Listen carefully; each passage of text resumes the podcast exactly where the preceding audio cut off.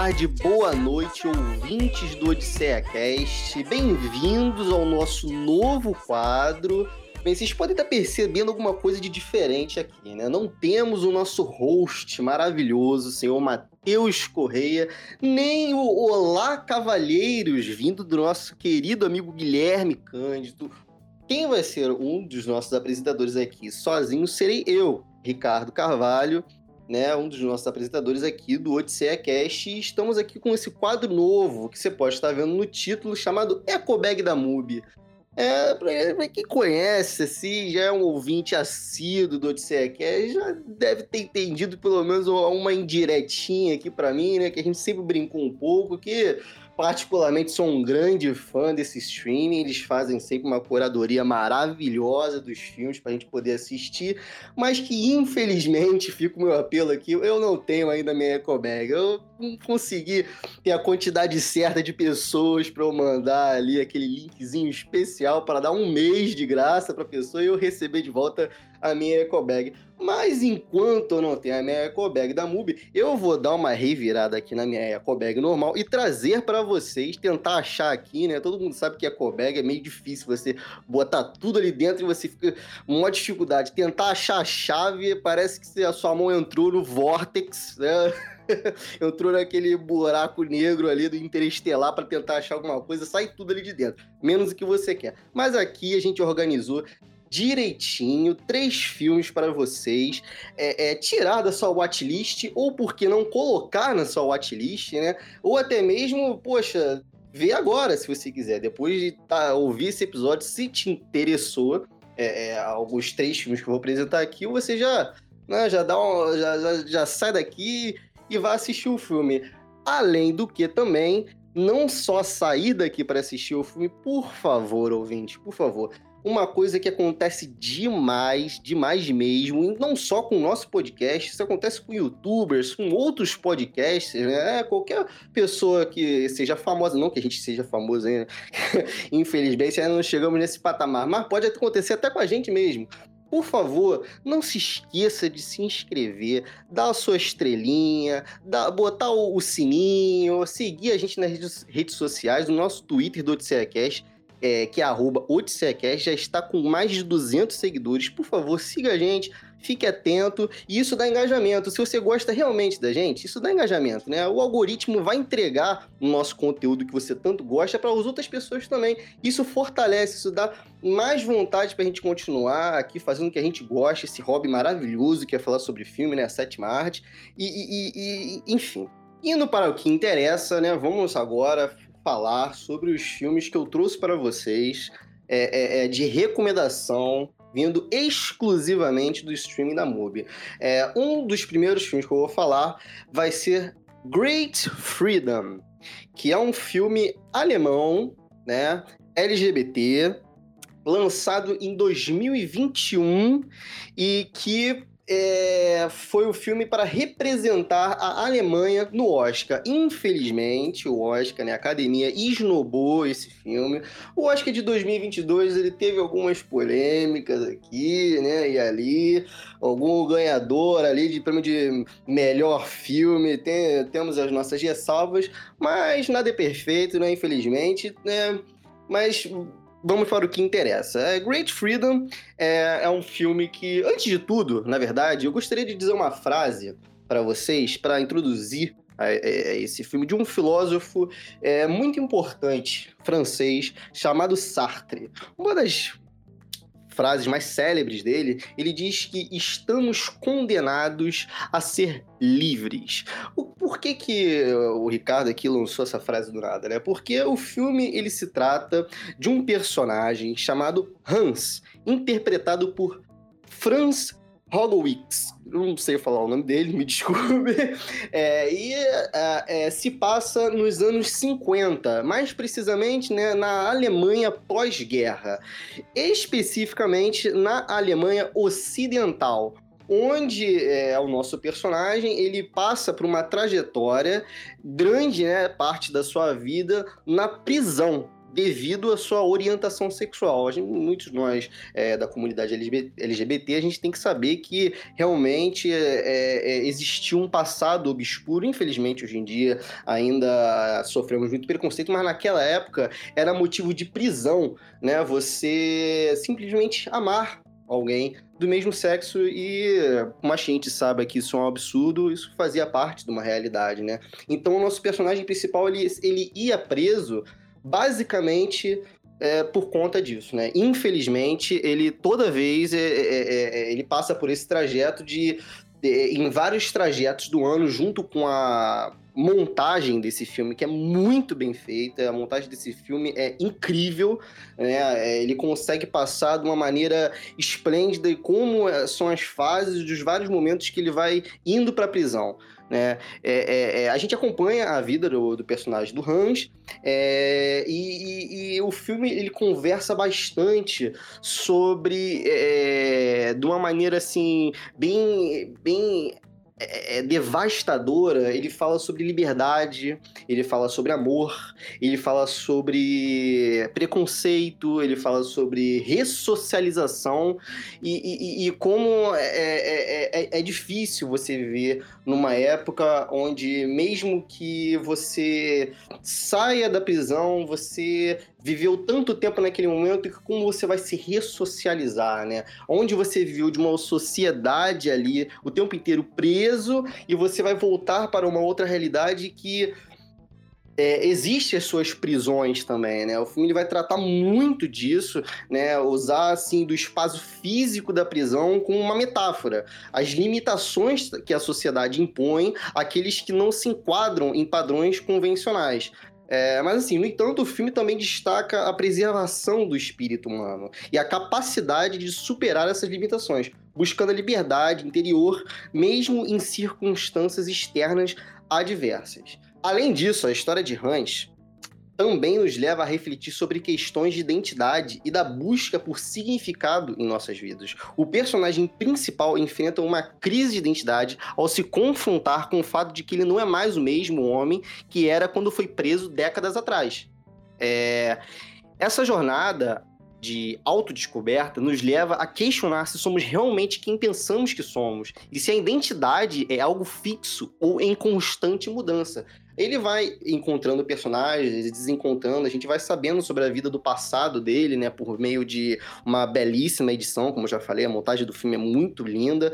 É... Ele é um filme bem contemplativo, sabe? Então você vai acompanhando aquela história ali, você vai se envolvendo cada vez mais. Existem personagens que não precisam ser pessoas, né, humanos físicos mesmo. Vocês vão entender o que eu tô dizendo quando vocês forem assistir o filme. Eu não vou dar muitos spoilers aqui, né? Eu só tô dando o gostinho para vocês para simplesmente terem vontade de para assistir o filme, tá, galera? Aqui realmente é um espaço só para eu dar a, a, aquele gostinho de vocês quererem assistir. Aqui é um espaço completamente livre de spoilers, tá bom? Partindo agora para o nosso segundo filme, é... vamos falar sobre o Titan, da diretora Júlia Ducournau. É uma diretora francesa, né? É, Diga-se de passagem, ela foi a segunda mulher a vencer a Palma de Ouro em 74 edições do Festival de Cannes, depois de Jane Campion. Jane Campion que mais uma vez citando o Oscar de 2022, é, é, é, foi ela que dirigiu o filme é, Power of the Dogs, o famoso Ataque dos Cães, que ganhou o prêmio de melhor direção. E é conhecido por ser um termômetro, né? Quem ganha geralmente melhor é, direção, depois ganha o prêmio de melhor filme.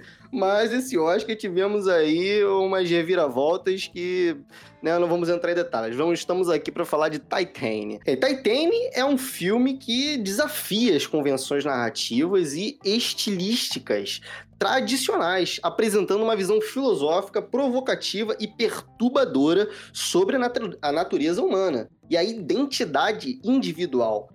Né? É, a diretora Júlia do Curnal, é, quem conhece o trabalho dela, ela é uma pessoa que gosta de explorar temas como sexualidade, gênero, violência, trauma e autodescoberta. E é basicamente tudo isso que o filme traz né? Ele vai tratar muito sobre isso. Para os estudantes de, de psicologia, se é que existe algum ouvinte aí que, que tá nessa área, assim como eu, já estou no meu quinto período, muito feliz. Esse filme aqui é um prato cheio, olha, vai vir aqui complexo de Édipo, vai vir traumas de autodescoberta e, e tudo isso usando um estilo visual e sonoro inovador para criar uma experiência assim, sensorial intensa e visceral. Quem também é, é um grande fã do David Cronenberg é, pode ir de assim, pular de cabeça mesmo e mergulhar nesse filme que você vai adorar, porque ela gosta de tratar de um body horror né? Que é basicamente o horror envolvendo o corpo, né? Aquelas transformações físicas e aquele, aquela pegada meio gore, só que é, é, nesse filme não se trata só disso, é uma maneira bem poética. Bem, a história segue a protagonista Alexia, é uma jovem que sofreu uma lesão na infância e que se tornou uma pessoa reprimida e solitária. Ah, só para vocês terem noção, ela sofreu um acidente de carro com o pai, né? Logo com o pai, é uma menina. Então já fica aí para os estudantes de psicologia que isso aí é muito importante. Não foi à toa ela ter colocado esses dois personagens juntos. É, e ela encontra uma forma de se expressar através da dança erótica. Ela vira uma daquelas dançarinas é, mais underground. É, mas logo é forçada a fugir após cometer um crime. Então, durante essa fuga, Alexa sofre um acidente de carro que a transforma em uma espécie de. Bem, é, é vamos dizer que o filme ele passa depois de um tempo, a, a, ele, ele mescla entre um, uma serial killer e depois ele trata sobre outros assuntos. Ele não se prende só nisso. Né? É, além de ser um filme muito violento, ele é um filme que ele fala de amor. É, a própria Júlia do Curnal ela falou que é um dos seus filmes que a base dele é conversar sobre isso, né? Ele fala sobre o, o amor paterno, é, é, fala sobre fraternidade, amor, e você fica pensando, poxa, mas você falou de David Cronenberg, a, Júlia do Cunal fez Raw, né? Que é aquele filme bem sangrento e tudo mais, mas sim, gente, as coisas às vezes elas estão nas entrelinhas e também diretamente. É, é, é ela pode tratar sobre assuntos ali de, de traumas, violência e sexualidade, mas que no fundo é, é, é a, o, o cerne realmente do filme é falar sobre o amor, né? De uma maneira que no final é, é, é até bonita de, de, de, de, se você parar para pensar. E além disso tudo, o filme questiona a dicotomia tradicional entre o, o humano e o não humano, sugerindo que não há uma linha clara que os separe. Ao mesmo tempo, também aborda a ideia de que a identidade individual é uma construção social e que pode ser moldada ou transformada por experiências traumáticas ou incomuns, né? Então, é, é, é fica a dica para vocês. Eu acho que vale super a pena é, assistir a um filme bem contemporâneo, um filme que não é tão antigo, né? Foi lançado em 2021 também, ó, outro filme que foi lançado em 2021. Aqui a gente vai falar só, só sobre filmes atuais. É, e a MUBI fez essa curadoria, eles trouxeram, está em, com exclusividade lá. E agora vamos partir para o nosso próximo filme. Vocês me desculpem, mas eu sou meio suspeito para falar dele, porque eu sou muito fã do Gaspar Noé. Eu já vi todos os seus filmes. Quando esse filme chegou na MUBI, eu fiquei assim maravilhado, porque só uma leve introdução. É, eu vou falar de Vortex para vocês. Mas antes de tudo, eu queria dizer que esse filme, quando ele chegou no catálogo da MUBI, chegou num momento muito irônico da minha vida, né?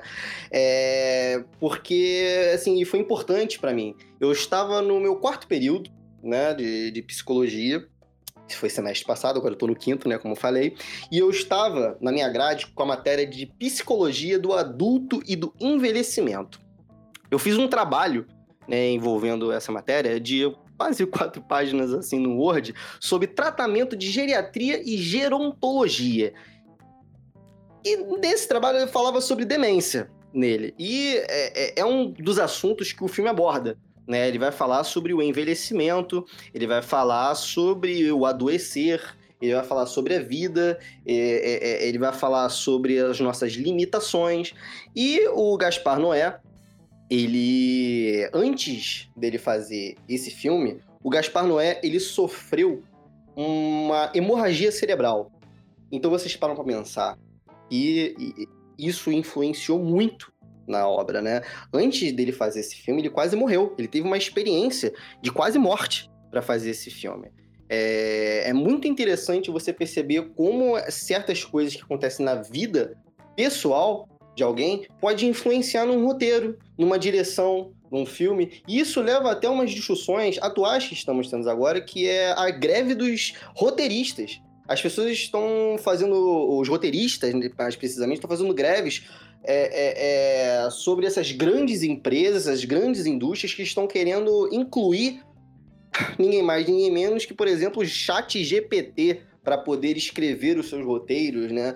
E, sinceramente, gente, o chat GPT, ele não tem emoções, ele não tem o cérebro, ele não tem uma coisa chamada trauma de vida, por exemplo. Ele não teve coisas que podem influenciar uma pessoa a criar uma arte, sabe? Ele é meramente um robô muito inteligente, né? À toa que se chama inteligência artificial, mas ele é artificial, ele não é uma pessoa. Então, pessoas como o Gaspar Noé, por exemplo, que passou pelo que passou e criou uma obra de arte como Vortex, é, é, é, é, até um insulto para a sétima arte as pessoas, assim, as grandes empresas, grandes produtoras quererem cogitar esse tipo de coisa, né? Mas enfim, voltando para o filme, né? O, o Gaspar Noé passou por essa experiência, ele fez o filme, o pai dele, é, humildemente, disse que esse é um dos filmes mais violentos que o seu filho já fez.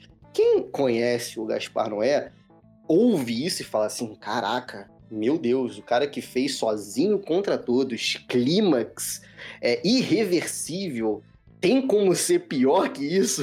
Então, violência, ela não necessariamente ela precisa ser algo físico, né? Ela não necessariamente precisa ser algo como Titane, por exemplo, que tem o body horror, vamos dizer assim, né? Tem algo gore. A violência, ela pode ser algo psicológico, ela pode te mexer violentamente na sua cabeça e deixar você ali por algumas horas, alguns dias, raciocinando sobre aquilo, né? Foi o que aconteceu comigo, assim, é, na minha na própria aula que eu estava tendo de psicologia, eu tive algumas crises existenciais, né? Porque fala muito sobre o, a, a, parte do adulto, do envelhecimento, é, fala sobre Alzheimer, sobre demência e você fica pensando sobre a vida. Então, é, é, é, o filme ele, ele conversa sobre isso. O filme ele é estrelado, né? O, um dos atores principais é o Dario Argento. Sim, ouvinte, Dario Argento, o famoso diretor de filmes de terror dos anos 70 de terror Giallo, né? Acho que é Diallo que fala,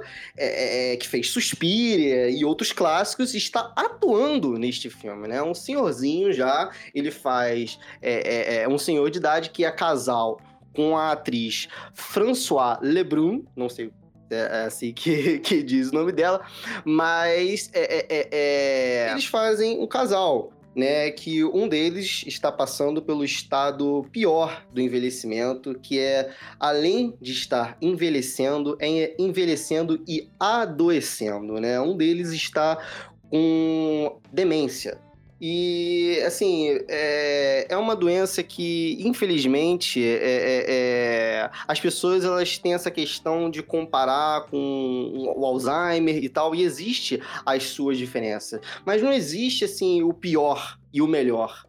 Né? Não existe o pior quando falamos de Alzheimer e demência. As duas doenças são facilmente é, confundidas e, e desastrosas.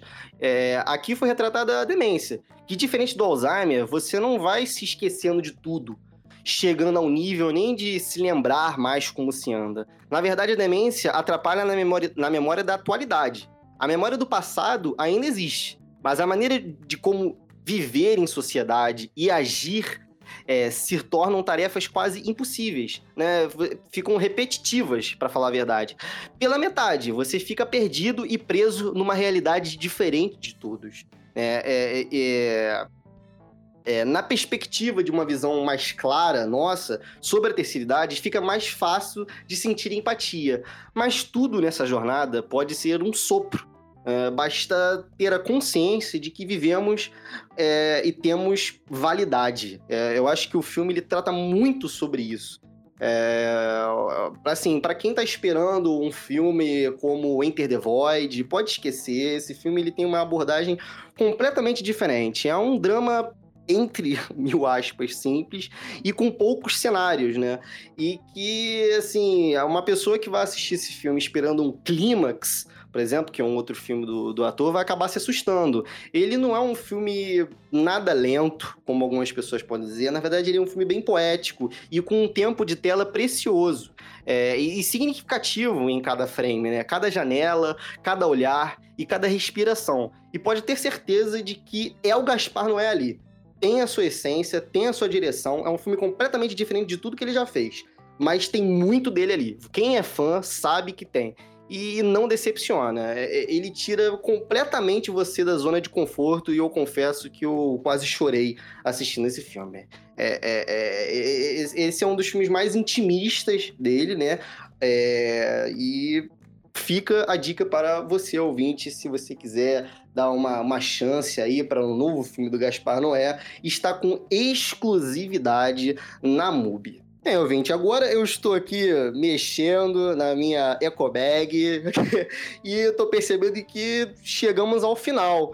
Eu ainda tenho muitas dicas para dar para vocês, mas eu vou deixar para o próximo quadro. Eu espero que vocês tenham gostado bastante. É... Não se esqueçam, mais uma vez, por favor, de vocês darem se inscrever, dar estrelinha, é, é, dar um like, mandar uma DM, seja lá o que for que tenha disponível no seu streaming, que você esteja escutando a gente agora. É, por favor, ouvinte, deixe essa colaboração, isso ajuda muito a gente. O algoritmo vai ajudar, isso deixa a gente muito feliz feliz e, a gente agradece bastante. Muito obrigado por ter escutado até agora e tchau, tchau.